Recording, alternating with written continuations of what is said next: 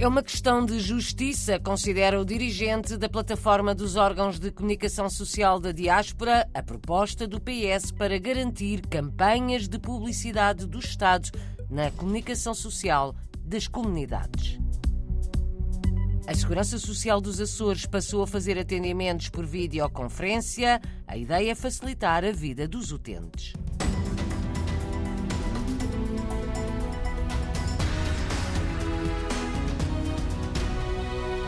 É uma questão de justiça, alega o dirigente da plataforma dos órgãos de comunicação social da diáspora. O PS entregou há poucos dias no Parlamento um projeto de lei para garantir campanhas de publicidade institucional nos órgãos de comunicação social dirigidos às comunidades portuguesas no estrangeiro. Alegam os socialistas que o objetivo é reforçar os laços que ligam o país às suas comunidades. Pretende também, explica o deputado Paulo Pisco, garantir a igualdade entre a comunicação social em Portugal e a que se produz no estrangeiro. Este projeto de lei que o Partido Socialista agora apresenta e de que eu sou o primeiro subscritor, destina-se a reparar uma desigualdade que existia relativamente aos órgãos de comunicação social a nível local e regional e nacional no nosso país, mas que não contemplava os órgãos de comunicação social das nossas comunidades. Portanto, é uma alteração à lei número 95 de 2015 que trouxe todos estes eh, princípios sobre a publicidade institucional obrigatória para os órgãos de comunicação social, mas deixou de fora a imprensa das comunidades. O deputado socialista eleito pela imigração na Europa explica o que vai mudar com o projeto de lei do PS depois de e se aprovado na Assembleia da República. Sempre que se trata daqui para a frente de Estado português, seja através de que organismo for, querer colocar publicidade institucional que diga respeito à vida das nossas comunidades ou que se dirija às nossas comunidades, terá obrigatoriamente de passar, numa percentagem mínima estabelecida, terá obrigatoriamente de passar pelos órgãos de comunicação social das comunidades. Pode dirigir-se mais à Europa ou fora da Europa, em função também do objetivo que se pretenda alcançar. Mas, sobretudo, trata-se de um mecanismo da maior importância para dar maior sustentabilidade à imprensa das nossas comunidades, porque todos nós sabemos as dificuldades por que passam muitas vezes os órgãos de comunicação social. Nós estamos a falar da imprensa escrita, portanto, de jornais ou de revistas, das rádios, das publicações online ou mesmo até das próprias televisões.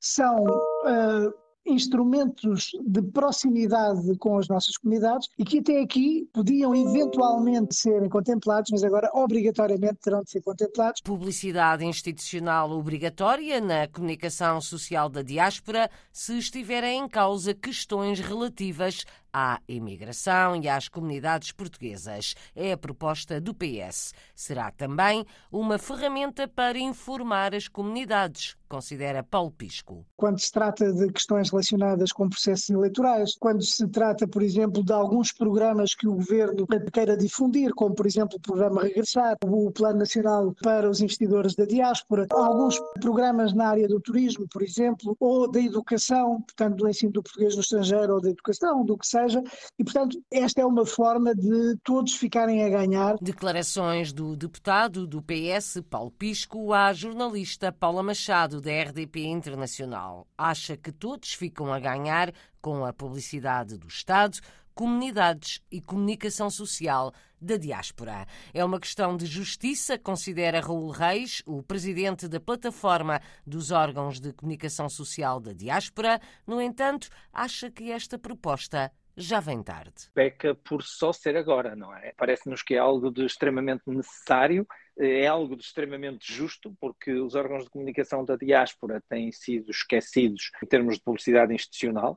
De vez em quando vai-nos chegando pontualmente através de agências que nos contactam para comprarem espaço, mas para já isso acontece através de intermediários que muitas vezes, e não é culpa deles, é porque o nosso mercado é desconhecido não sabem sequer a quem se dirigir. E às vezes dirigem-se, por exemplo, à plataforma a dizer: olha, preciso de colocar esta publicidade institucional no Reino Unido, na Alemanha, no Canadá. Portanto, há um verdadeiro desconhecimento também. Para Raul Reis, também diretor do jornal Bom Dia, a publicidade institucional junto da imigração faz cada vez mais sentido, nomeadamente em tempo de eleições em Portugal. Uma boa parte dessa publicidade refere-se a atos eleitorais e se nós queremos que os portugueses cá de fora participem, obviamente é preciso lembrar-lhes, é preciso explicar-lhes como é que funciona. E nós sabemos e vimos recentemente nas eleições as dificuldades que pode haver, as confusões que pode haver, os mal-entendidos que pode haver. Portanto, é muito, muito importante que haja essa informação. A publicidade institucional, no fundo, é isso: é uma informação institucional. E nós cá fora temos e devemos poder e fazemos-la, só que ninguém nos paga por isso. E acho que é apenas justo que se chegue a um ponto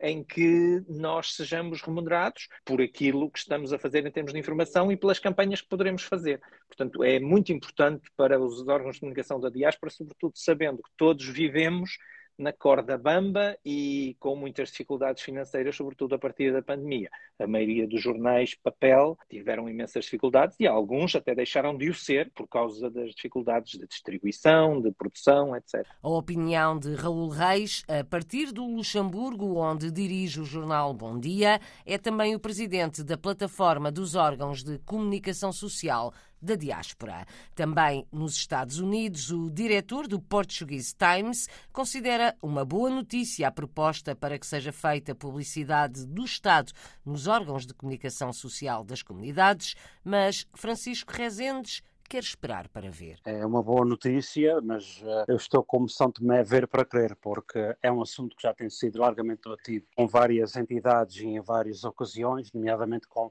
as visitas de secretários de Estado das comunidades. Eu estou a recordar-me, por exemplo, da antiga secretária de Estado das comunidades que esteve aqui na Nova Inglaterra e aqui nestas cidades de Fall River, New Bedford, Berta Nunes, onde essa situação foi abordada, a questão de apoio de publicidade institucional aos órgãos de comunicação social da diáspora, uma vez que estes órgãos são autênticos os oásis, pilares das tradições, dos costumes, uma vez que há por aqui também eh, várias organizações e que dão conteúdo a estes órgãos de comunicação social e nós temos, enfim, a sorte aqui neste lado da Nova Inglaterra termos órgãos de comunicação social já com mais de 50 anos, como é o caso do Portuguese Times, o caso da rádio WGFD, enfim. O diretor do Portuguese Times, jornal editado em New Bedford. Quando começou a pandemia, o governo português apoiou cerca de 30 30 órgãos de comunicação social portugueses no mundo. Um deles foi o Portuguese Times, recorda Francisco Rezendes,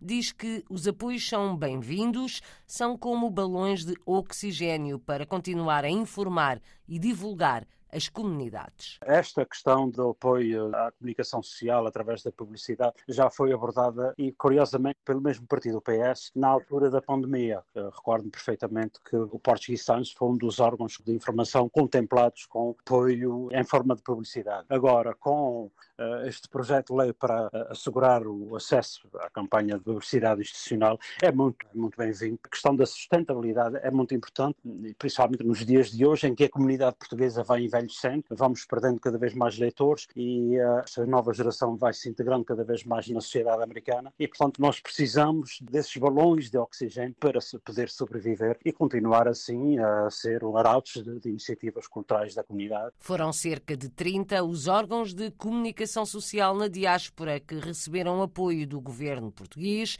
para minimizar o impacto da pandemia da Covid.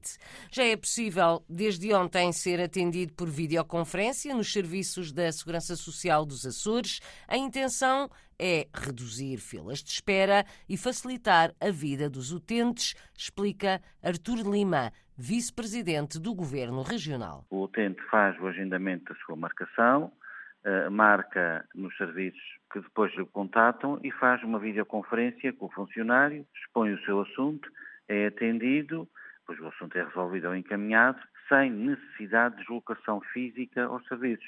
É uma medida inovadora por parte do Instituto de Segurança Social e do Governo, que facilita em muito a vida dos utentes, vai no sentido da transição digital, vai no sentido ambiental, e vai naquilo que é a modernização administrativa. Atendimento da Segurança Social dos Açores por videoconferência, quer para cidadãos, quer para empresas. As marcações podem ser feitas através do portal Siga.